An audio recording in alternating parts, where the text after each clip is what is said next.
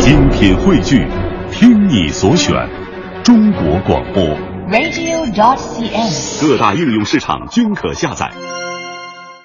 中午的十二点零四分，欢迎大家来到今天的调频 FM 一零六点六文艺之声的文艺大家谈，我是董月。今天还是管家婆董月的独自当班哈，好吧，今天呢是二零一五年的四月三十号，四月份的最后一天了。四十三年前的今天不简单。长盘贵子有着温婉甜美的笑容和清澈明媚的双眸，没有矫情夸张的投入，也极少有声嘶力竭的哭喊，却通过一部部广受好评的连续剧，奠定了她日剧女王的地位。她在日本偶像剧上的记录真的是所向无敌。さて、それじゃあ修士が誰切るかっていうと、四十三年前的今天， 长盘贵子出生于神奈川县横滨市，他有种让你心情明朗的单纯力量。从上个世纪九十年代初开始出演电视剧，却是从九五年的《跟我说爱我》才让他出场前头受到关注。一九九九年和木村拓哉联袂的《美丽人生》创下了近二十年来日本连续剧大结局的最高收视率。Do you think you can win? I'll win. Are you sure? I'm sure. 啊，青时懵懂的猛虎，经过劳教之后，已经成为一个女儿口中的垂头丧气、像死狗一样的中年男子。但是在那个拯救女儿的镜头里，暗黑的场景，几句简单的话，一个父亲的伟岸，就体现得淋漓尽致。两千年就有人说香港电影已经死了，现在看来，那时候的港片还有些血性残存。电影《阿虎》上映的时候，正是 VCD 盛行的年代，最大噱头就是刘德华的第一百部电影。不过有很多人都是冲着女主角长盘贵子来的，因为之前的《星月神话》让很多中国影迷疯狂的喜欢这个日本女人。《星月神话》曾经被很多人票选为最浪漫的爱情电影。张国荣和长盘贵子为我们展现了情侣间所有的浪漫桥段。小姑娘会喜欢，老姑娘也会喜欢。能像张国荣这样痛的时候让你心碎，笑的时候让你心醉的，又有几个？而长盘贵子，大大的眼睛，满脸真诚，就像拯救颓废男人的美少女战士。原来这部电影成全的是一个老姑娘的童话。 hear your voice softly calling my name. But I know my answer in vain. Cause I couldn't be with you when you need darkness that took you away. Will there be absolution at the story's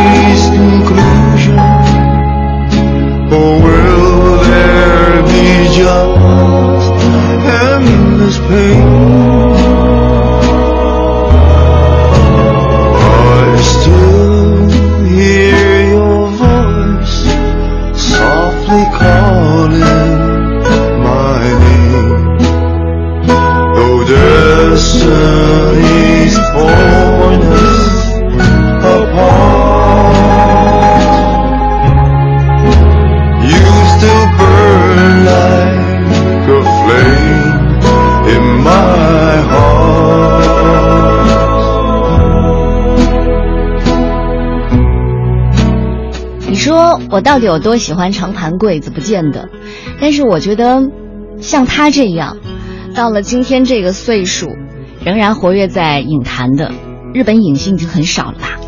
我最喜欢谁？铃木保奈美。但是我在去年十月份的时候看到她一张照片，那时候她已经四十八岁了，已经抵挡不过岁月对她的那种摧残，满脸褶子出来的时候，我就在感叹哈。还是长盘柜子耐得住。至少耐看吧。在今年八月份的时候长盘柜子还会带来他的新片叫向日葵之秋一九八三年夏。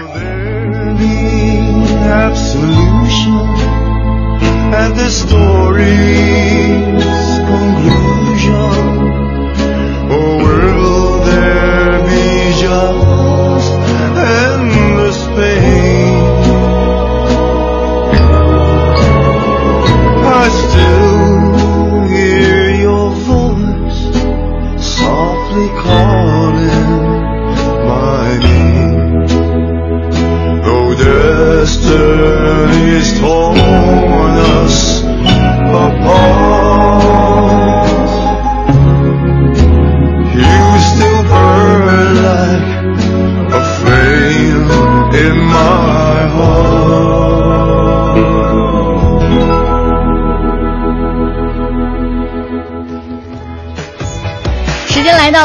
中午的十二点零九分，您现在收听到的是调频 FM 一零六点六文艺之声的文艺大家谈，我是董月。今天我们的话题互动呢是五一档的电影《谁是话题王》，这昨天晚上想到的题眼，就是当我十点多回到家的时候，一天没带手机，刷开朋友圈的时候，我看到了三个字：黄晓明。你昨天晚上有没有被他加朋友圈呢？不过就是做了一个广告哈，因为他的电影《何以笙箫默》今天要上映了。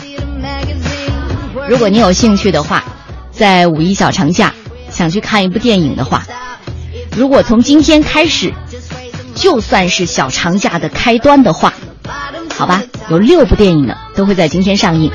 你认为谁是话题王呢？我们说话题王不，并不一定说你会去支持哪一部电影哈。话题王，欢迎大家这个时间参与我们的话题互动。微信公众平台搜索“文艺大家谈”五个字。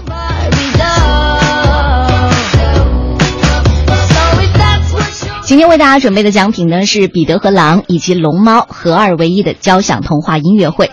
这场音乐会呢在五月二号的晚上七点半，在人民大学的如伦讲堂进行。今天在节目当中呢要送出最后的四张演出票了，真的是最后的演出票了。除此之外呢，就是我们要在五月二号的下午两点钟，嗯，在。北京朝阳门优唐广场的博纳影城，文艺大家谈节目组要包场电影《疯狂外星人》，带领大家在五一期间疯狂一把。今天要送出十张电影票，必须参与话题互动才能拿到电影票哈。好吧，接下来进入我们今天的十二点娱乐播报。最新鲜的文娱资讯，最时尚的热点追踪，引爆娱乐味蕾。揭秘娱乐世界，十二点娱乐播报，根本停不下来。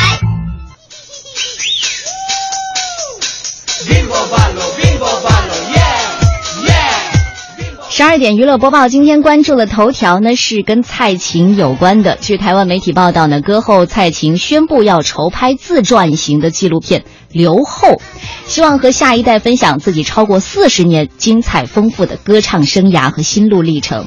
为他拍摄这部片的是特别找来金马奖提名的魏德胜来担任制作人。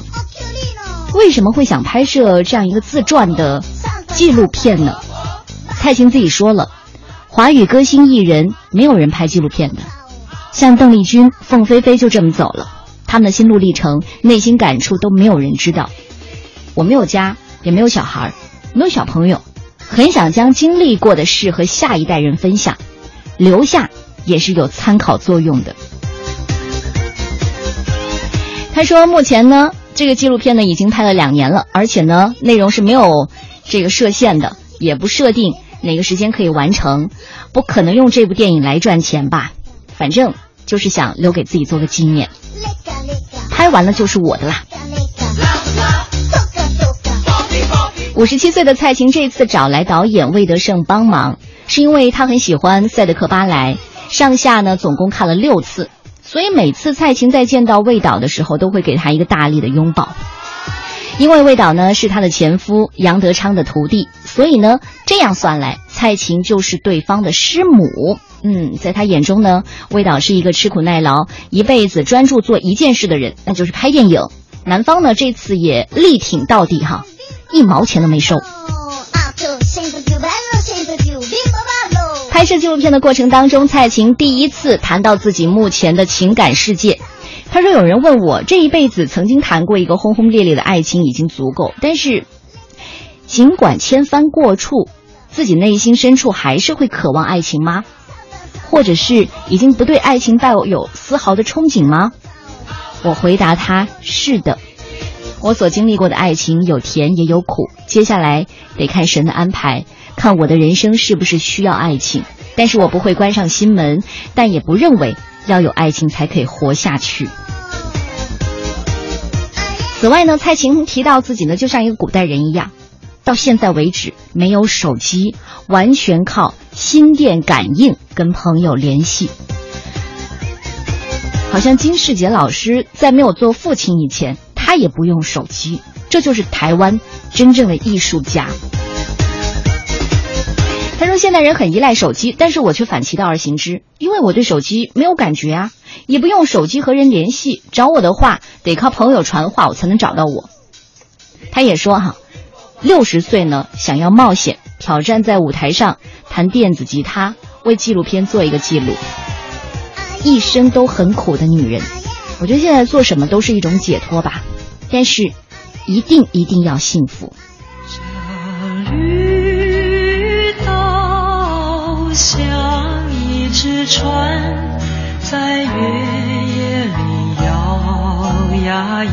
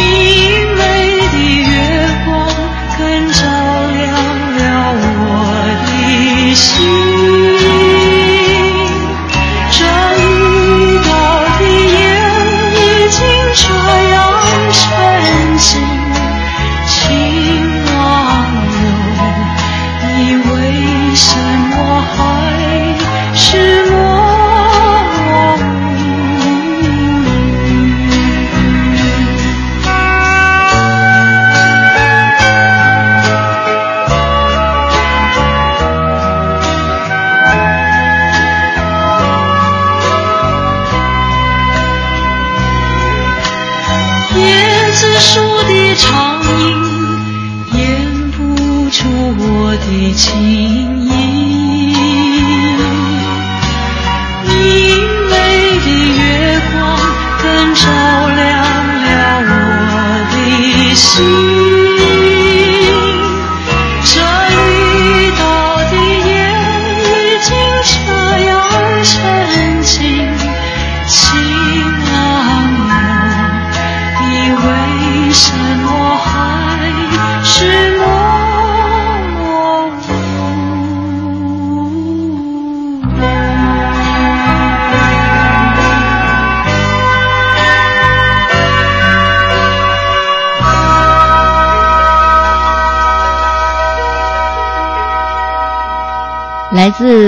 蔡琴的《绿岛小夜曲》，我以为只有晚上听的时候才有感觉呢，其实白天听来也很有那个 feel 哈。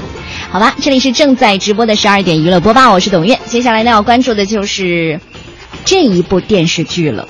五月五号，由刘涛、于和伟还有邵问主演的《下一站婚姻》即将在深圳卫视首播。前天呢，三位主演呢去深圳为新剧造势，打扮干练的刘涛呢在现场就嫌弃上身了，抱怨跟这个于和伟拍吻戏的时候拍得很痛苦，说他的烟味太重了，得戒烟。结婚已经七年的刘涛，说拍这部片的时候呢，让他找回了初恋的感觉，因为每天拍完的时候脸颊都是红红的。自从刘涛打响贤妻的名号之后呢，不管是演出影视剧或者是参加节目，她的形象始终都被定位在一个自立、一个贤惠的女人。在今年五月档期呢，不管是影视剧还是真人秀节目，都主打青春牌。比如说这个《下一站婚姻》，就是回归到婚姻恋爱题材当中的。在剧中呢，刘涛再度以独立坚强的女性角色出现。不过刘涛自己却说哈，其实大家不要听我们说什么再婚、霸道总裁这些，其实我们这就是一部谈恋爱的戏，特别浪漫快乐，剧情甚至比韩剧还要韩剧呢。结婚七年了。刘涛陪着老公走过事业低潮期的故事，感动了很多粉丝。昨天呢，刘涛说了，每天拍完剧呢，就像谈恋爱。你说这是不是有七年之痒的解读呢？我刘涛人已经大方承认了哈，说这个我已经隔空的对老公说了，你要多制造浪漫。你想，我都结婚七年了，有那种想谈恋爱的感觉是很自然的。而且他也提示老公。加油加油，多点来浪漫吧！我反倒对于和伟比较感兴趣，为什么哈？于和伟演的刘备，嗯，是最合适不过的了。为什么？我觉得他演那种有城府的人就很恰当。不服来拍我吧！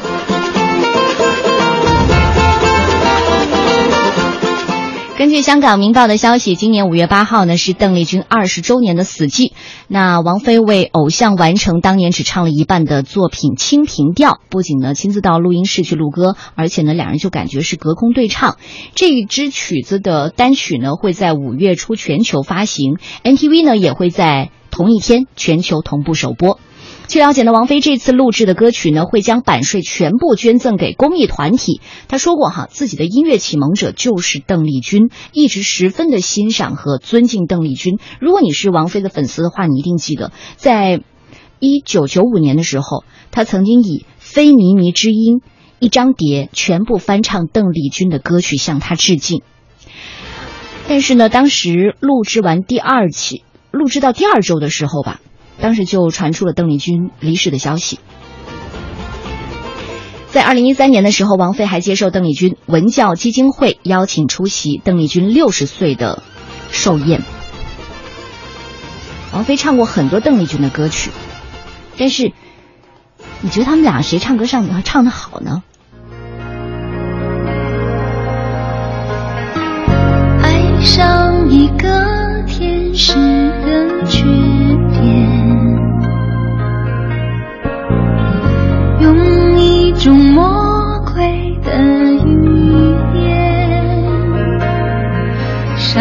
在云端，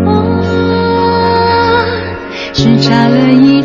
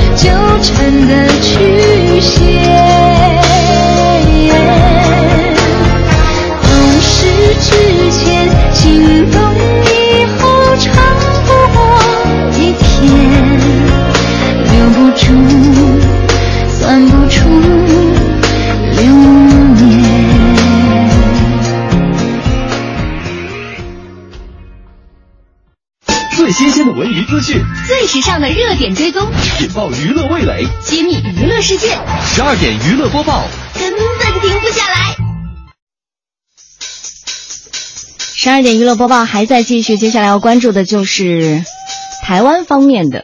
黄子佼加盟录制的综艺节目呢，将会在近日播出。节目当中呢，他和日本女星池端玲明一起携手搭档，更有日本的歌手中孝介，还有金城武的侄女曾宇媛，韩国演艺新人张海松加入。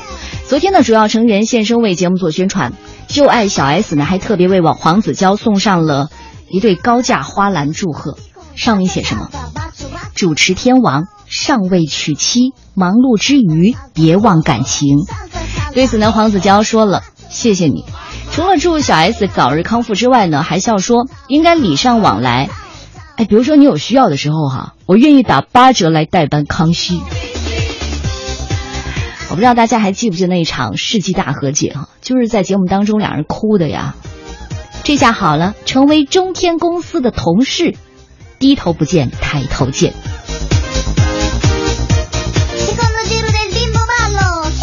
昨天呢，范玮琪老公陈建州呢也在微博晒出了双胞胎的萌照，而且还留言知道如何区分兄弟俩了。照片当中可以看到，菲菲和翔翔分别呢躺在圆形的垫子上玩耍，衣服胸前呢分别写着“我是哥哥”和“我是弟弟”几个字加以区分。然后我看到网友的神留言、神回复：“万一穿的时候已经穿错了呢？”我是妈妈，我是爸爸，全家一起穿呗。再或者是两兄弟各自的特点还是很明显的嘛，为什么当爹的分不出呢？我记得我曾经在我们家楼下见到过一对双胞胎，哈，应该是不到三岁的年纪吧。嘿，你们能谁能告诉我谁是哥哥谁是弟弟呀？然后其中一个小男生就站出来说：“哥哥，我们不能告诉他。”多有前途啊！好吧，虽然呢，范玮琪是产后复出，但是呢，这首歌我觉得还是挺动听的，而且呢，马上也要跟很多的观众见面了，就是电视剧《虎猫》，嗯，呃，《虎妈猫爸》的主题曲《动物森林》。在我的，都很神奇，蓉蓉脸上长着长长的胡须。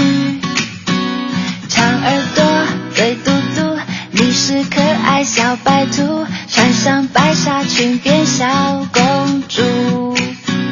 火辣辣，顶呱呱，我是漂亮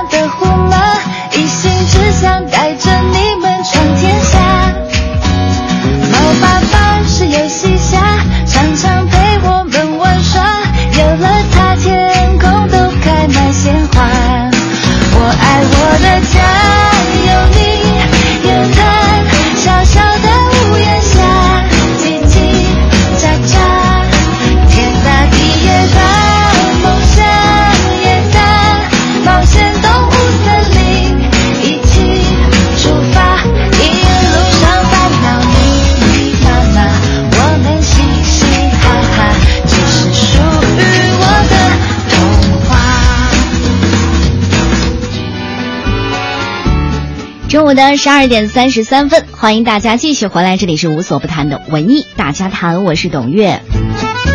今天我们的互动话题你忘了吗？五一档的电影谁是话题王？欢迎参与我们的互动，因为呢为大家准备了很多的奖品。首先呢是彼得与狼还有龙猫的交响童话音乐会，是在五月二号的晚上七点半，人民大学如伦讲堂。今天在节目当中呢会送出四张演出票，还有就是在五月二号的下午两点。北京朝阳门优唐广场博纳影城，我们会组织一场文艺大家谈的听众包场电影《疯狂外星人》。今天会在节目当中送出十张电影票。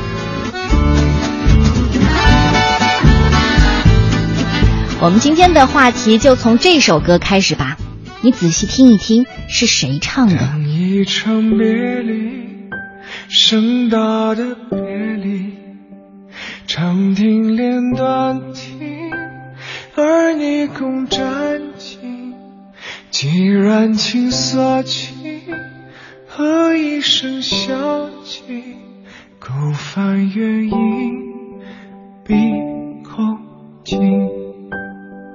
等一场别离，衰老的别离，晚来秋风起，谁解凭栏意？既然秋天过，何以笙箫默？此情更与谁人说？听出来了吗？我不知道昨天晚上大家有没有刷你的微信朋友圈哈？黄晓明三个字儿就这样跳了出来，当时我眼睛都直了。不过后来仔细一看，原来是他发给我的广告。广告上是这样写的：“我的电影《何以笙箫默》献给长情的你，量量你的爱情有多长。”然后还配上了互动小游戏和煽情的音乐，挺浪漫的。之后呢，我就看到很多朋友的神回复，当时我也很恶作剧的评论了。对不起，我喜欢的人其实是张学友。所以呢，今天呢，我们真的想好好的聊一聊这个话题：五一档的电影谁是话题王呢？在十年前，或者说在五年前吧，当时我们会说：“哎，你这炒作的还不错。”但是现在你看，“炒作”这个词出现的频率少了很多，现在都会说：“哎，你请的这支营销团队方案做挺好的嘛。”什么时候开始这炒作变成了营销？哈，营销的等级呢还有很多，有是什么粉丝营销啦、内部营销啦，还有微博暧昧暧昧营销啦。什么叫暧昧营销？比如说谁和谁在一起了，谁艾特谁了，谁关注谁了，谁和谁同时谈到一件事了，要么心心相印，要么心有灵犀。其实明星的暧昧还是有一点看头的，要不然谁会再去刷微博呢？还有昨天雷军用他的英文挑战营销，Are you OK？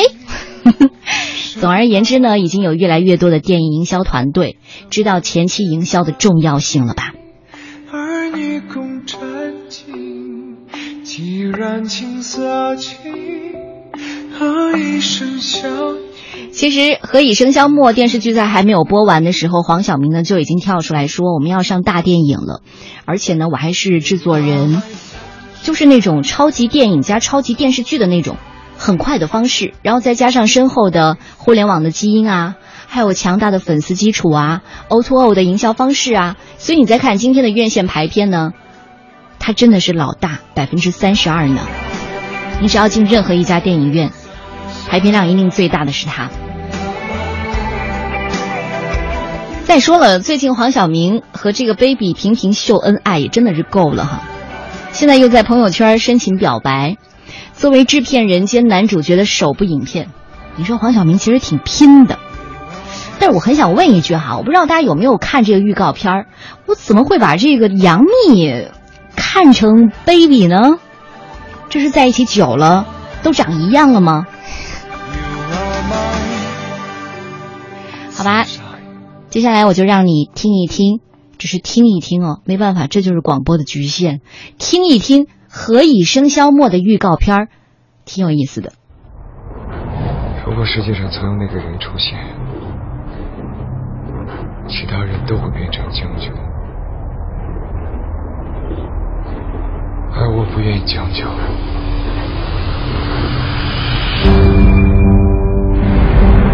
好长时间里，我都重复着同一个噩梦。现在想起那些本不愿意再想起的事情，好像也没有那么难过。赵默笙，我想我们都不想跟对方有过多的纠缠，何不早死早超生？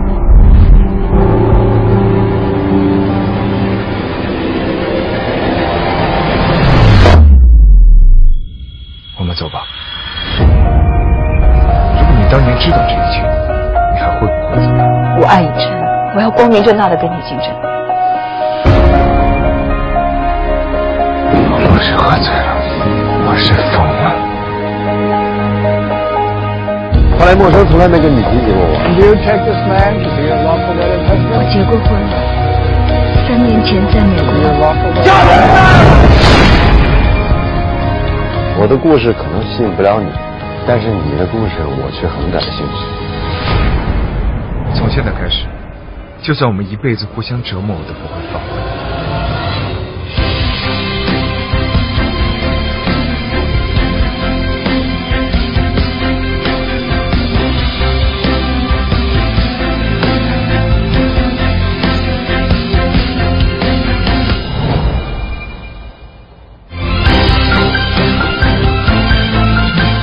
商业五长安说了，有了之前电视剧的铺垫之后呢，大电影版呢会继续聚拢人气的，引起粉丝的追捧或者是吐槽。五一档电影的话题之王呢，应该给何以笙箫默，毕竟是网络人气小说改编呢。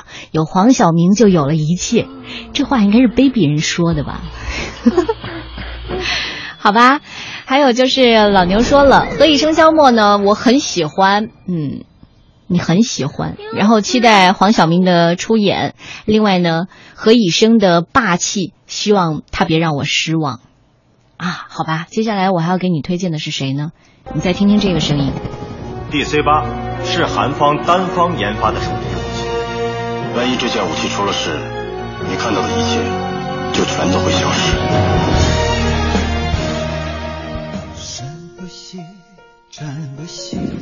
大地变得灰暗，欲望热火闪着烈焰。这是在今天开始上映的《赤道》，嗯，有我最喜欢的张学友。不知道大家今天有没有刷新闻哈？新闻的大标题是《赤道》今日公映，五一档逼退复联二，复仇者联盟了。我怎么觉得有解气的感觉呢？《赤道》有什么话题？首先呢，他是韩战的导演，金像奖金牌导演组合梁乐明还有陆建清。第二呢，我是女生，但是我比较重口，喜欢一些枪战片。第三有张学友，第四有张家辉，反正这两个男人我都喜欢。除此之外呢，还有张震、王学勤、余文乐、崔始源以及池珍熙，中韩大咖。在看预告片的时候呢，我就已经坐不住了。拯救这赤色壮举。以前老是觉得核危机只有好莱坞喜欢的题材哈，因为这一定是这种引起国际社会的关注的。所以呢，你会看到，如果说中国自己做一些跟核危机有关的这些电影，警察也是自己玩不起，是人就有可能犯罪。再加上了港片的枪战，还有韩片的逻辑。这种烧脑动作大戏，应该可以满足很多的朋友吧。在之前举行的赤道北京首映发布会上，当时就有观众在看完了之后说：“能让复仇者联盟退档的影片，真的是太强了。”好了，我们今天的互动话题呢，就是五一档的电影之战，在你看来谁是话题王呢？欢迎大家加入我们今天的讨论。没有了过去，戴上了面具，走入了抗战的领域，人想看得到失去，我有我的轨迹。再多腥风血雨，拯救这赤色壮举。如果你喜欢《无间道》，喜欢《寒战》的话，我相信你也会喜欢这部《赤道》的，就是那种西服笔挺、帅气持枪，那种一脉相承吧。还有就是这个导演哈，对这个所有的枪支呢都进行甄选的，不管是这个外观大小，甚至在做这个后期的剪辑的时候，导演说我要亲自去审核枪声是否合格，所以呢也会称为业界良心的一部影片。不知道你会不会喜欢呢？那我们就通过它的预告片来了解一下吧。DC 八是韩方单方研发的手机武器，它的威力有多大，没人知道。一个绰号叫“赤道”的男人，成功偷取了原料球和手提装置。Welcome to Hong Kong。무기가압류되었기때문에 적도 외에 적어도 세 단체가 홍콩을 테러 공격할 거라고 얘기했어요. 香港，中国的敌人，跟香港作对，那就是跟中国作对。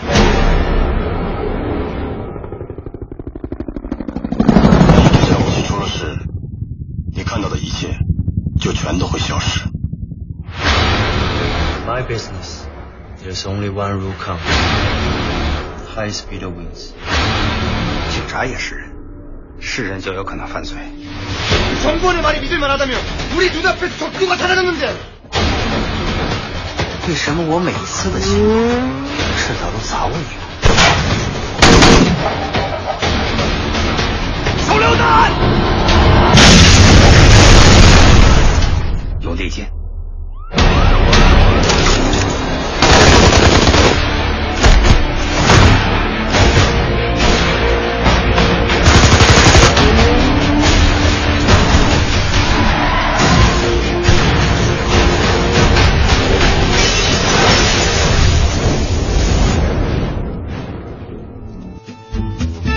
你听到了，在这部电影当中，至少在这个预告片当中出现了多少种语言？有中文，还有英语，有韩语吧，好像还有粤语，对不对？然后呢，他们需要在四十八小时之内拯救亚洲核危机。在五一档上映的这些电影当中呢，《赤道》是同档期内唯一的一部超级硬派的犯罪动作大片，所以呢，我相信也会让很多的朋友一直在感慨哈，这四月份怎么啦？怎么那么多的这个青春片的这种困局呢？嗯，如果你喜欢一些硬一点的这种电影的话，真的可以选择《赤道》。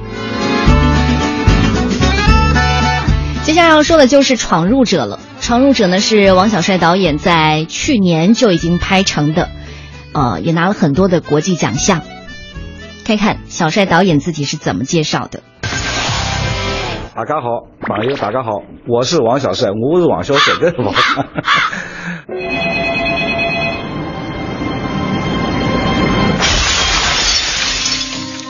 那有的时候我们去真正去看那些悬疑片或者啥的，就是你会你会一直等到最后他揭秘到底谁杀了谁，或者是那个人谁杀的。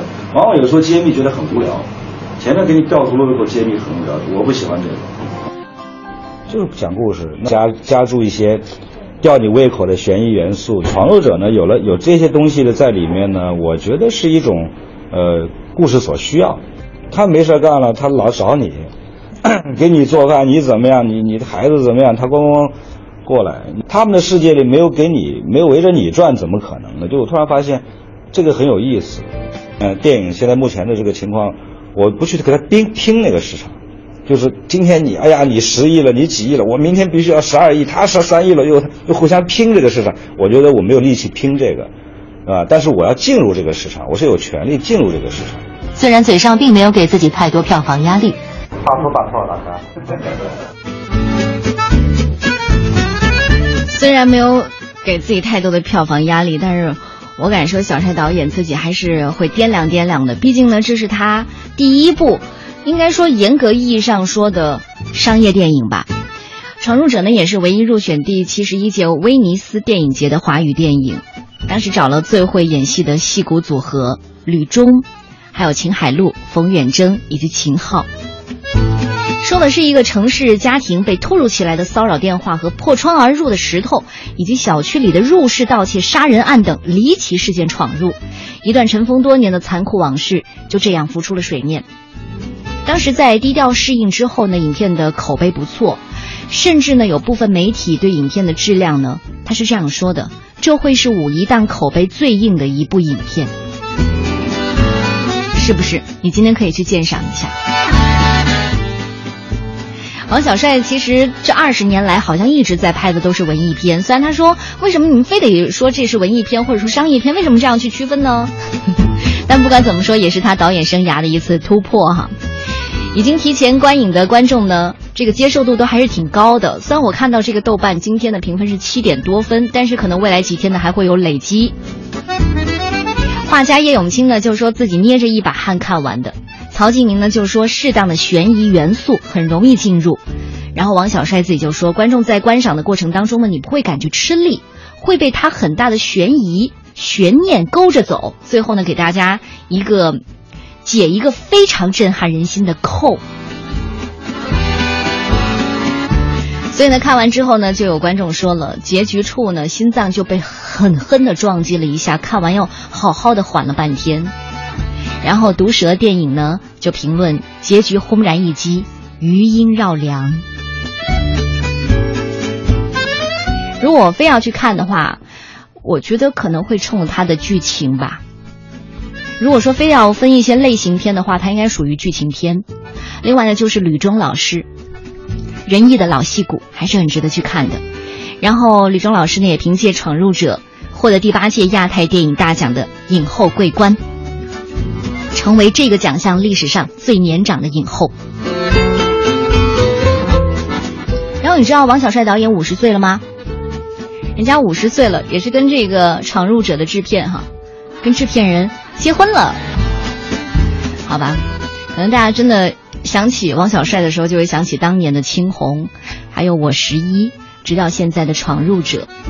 五十岁的王小帅导演，还是仍然会有他的情怀所在的。接下来的这部电影，我们先听一听他的歌曲吧。主要是我讲累了。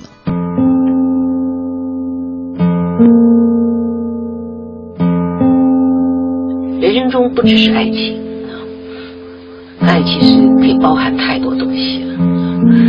那只有在你是因为爱而付出的时候，你会是快乐的，你会是幸福的。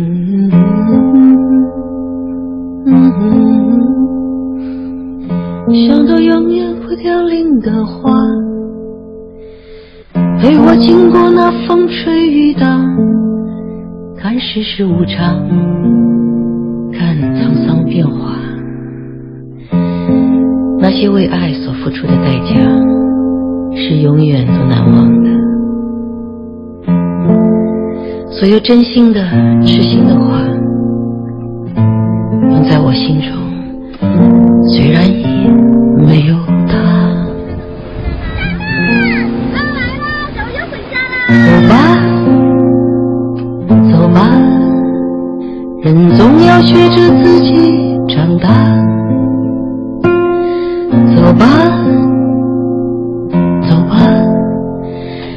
人生难免经历苦痛挣扎，走吧，走吧，为自己的心找一个家，也曾伤心流泪，也曾黯然心碎，这是。爱的代价。爱的代价这首歌，或者是念念，张艾嘉导演的《念念》，都是一想起就会有一个问候。那我觉得这种的感情是，在今年三月份二十三号的时候，在香港首映了，刚好赶上香港国际电影节开幕。今天在中国正式上映，中国还是会内地正式上映。偶尔难免会惦记着他。说的是几个年轻人对于爱情和亲情的承担和奉献的故事。我看到他的预告片的时候，我就发现，为什么张艾嘉这么喜欢李心洁？他们两个长得有点像。李心洁虽然没有当母亲，但是她在张艾嘉的很多电影当中都有担当过母亲。你会觉得那种感觉一点违和感都没有。人在我心中，虽然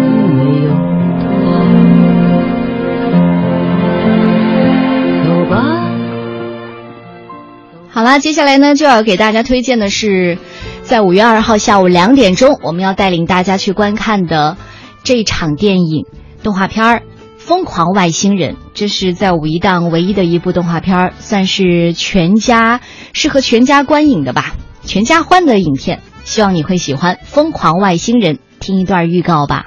怪物史莱克和驯龙高手原班人马打造。行了，你还得帮我找妈妈呢。观察我妈妈，这不是你的我妈妈？开什么玩笑！一段最伟大的旅程，快走！外星人寻家之旅，激动人心，惊险刺激，脑洞大开。它在震动哎！哦，它是不是要爆炸了？温暖人心，摇头晃脑。哦，我的手在空中挥舞，好像我一点也不在乎。年度大事件。美国梦工厂动画《疯狂外星人》四月二十四日爆笑上映。疯狂外星人，不管你是喜欢希尔多和雷哈娜的配音，还是喜欢李宇春和佟大为的配音，在四月二十四号就上映的《疯狂外星人》，现在票房呢也展现的非常好。但是我关注的是什么呢？哈，就是如果你现在去搜狗的输入法，在皮肤页面，你就可以看到小欧和小钱的形象。如果你曾经呢也被这个疯狂疯狂原始人打动过，那他的原版原班人马制作的《疯狂外星人》，也希望你不要错过。好吧，接下来我们听一听蒲英老师是怎么解字的。五一档的电影关键词是刷脸、颜值和话题，票房就靠这几个字了。巧的是，汉字“话题”的“题”和这几个字都有关系。题是由是非的“是”加上一个页面的“页”构成。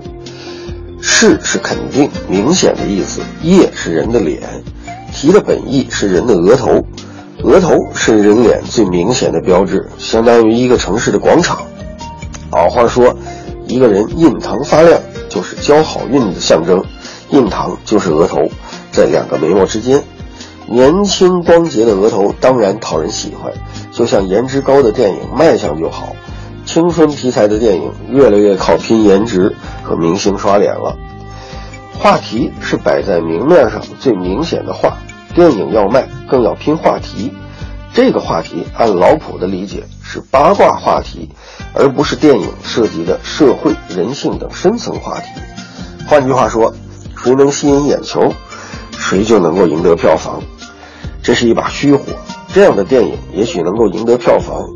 但留给历史的只能是一地鸡毛，在这个问题上，老普是严重同意冯小刚导演的忧虑的。《小时代》《爸爸去哪儿》这类的电影大行其道，是对十年磨一剑严肃电影的嘲讽。五一档的电影除了话题，还有张艾嘉的《念念》和王小帅的《闯入者》，在铺天盖地的颜值和话题中，在院线唯票房式论的排片下，这样安静的电影能露脸吗？脸是人的表面，而非内心。话题能够帮助营销，却未必能够提高品质。今日汉字，题。